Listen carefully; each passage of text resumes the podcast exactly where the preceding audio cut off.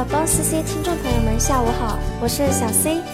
收听本期必须知道。币圈生本资讯、最新趋势解读，尽在 BlockCC 必须知道。币圈万象投资热点：六月二十九日至八月十七日，中国央行数字货币研究所新公布八项专利申报，其中四项专利围绕数字货币钱包展开，研究数字货币钱包更换密钥、存币、升级及开通的方法与系统；其他四项专利则分别研究了数字货币明细信息查询、主动转币、扣款及管理的方法与系统。相信众多游戏玩家都有关注网易的游戏《逆水寒吧》，它将于明日正式上线，基于区块链技术生成的道具“伏羲通宝”，并于九月七日正式开始其新功能的运作，并逐步完善。据介绍。每位参与开采的玩家都可以获得一个独一无二的采矿许可证及大家的区块链地址。玩家的在线时长与游戏行为会产生不同的算力，每天根据所有服务器玩家的总算力进行结算，瓜分掉五万枚伏羲通宝。游戏共一点六三亿枚伏羲通宝，其中七千六百三十万枚可供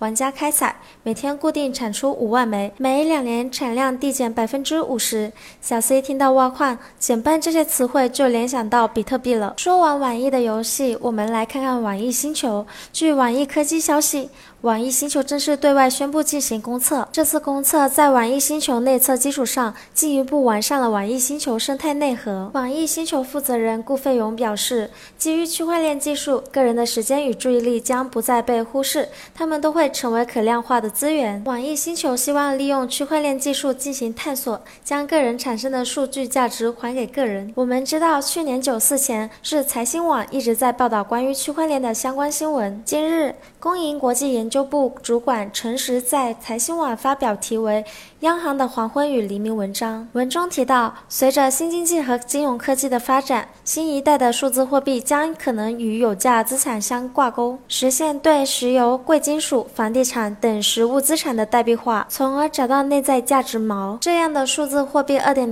一旦大规模兴起，将真正推动货币权力从央行向微观群众的广泛转移。区块链百家言，近日瑞。波的首席执行官在斯坦福大学法律播客时，在谈到瑞波服务和加密货币在银行系统不可靠国家的相关性时，他表示，法定货币运作良好，并将成为未来十年消费者世界中的偏好。然而，考虑到法定货币的情况较弱的国家，例如恶性通货膨胀，加密货币将更容易维持生存。同时，在提到 KYC 的相关立场问题时，他认为这是监管框架中的积极程序。今日，亚马逊成为了继苹果之后世界上第二家市值突破万亿的公司。币安创始人赵长鹏在其社交媒体表示：“我有种感觉，第一个市值突破十万亿的公司将会是一家加密公司。” Abra 首席执行官 Akash Island 最近表示：“加密货币不是某些人所认为的全球骗局。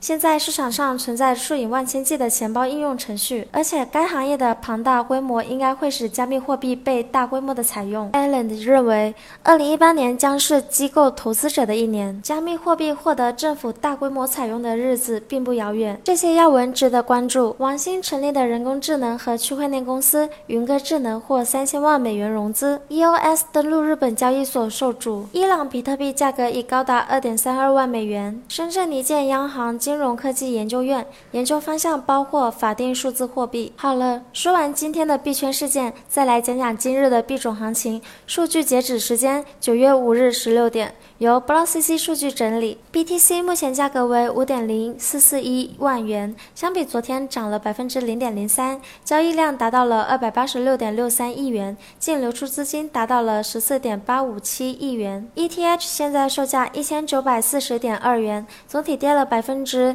二点二四，交易量达到了四十八点二二八亿，净流出资金达到了一点九五六零亿。交易量前两百币种各种排行榜，涨幅排行榜前三的是 BCD、UPP、ENGT，跌幅排行榜前三的是 LYM、AUTO、HOT。二十四小时净流入排行榜，净流入排行榜前三的是 E T C D A S H U S，净流出排行榜前三的是 DENT、QTUM、BTC。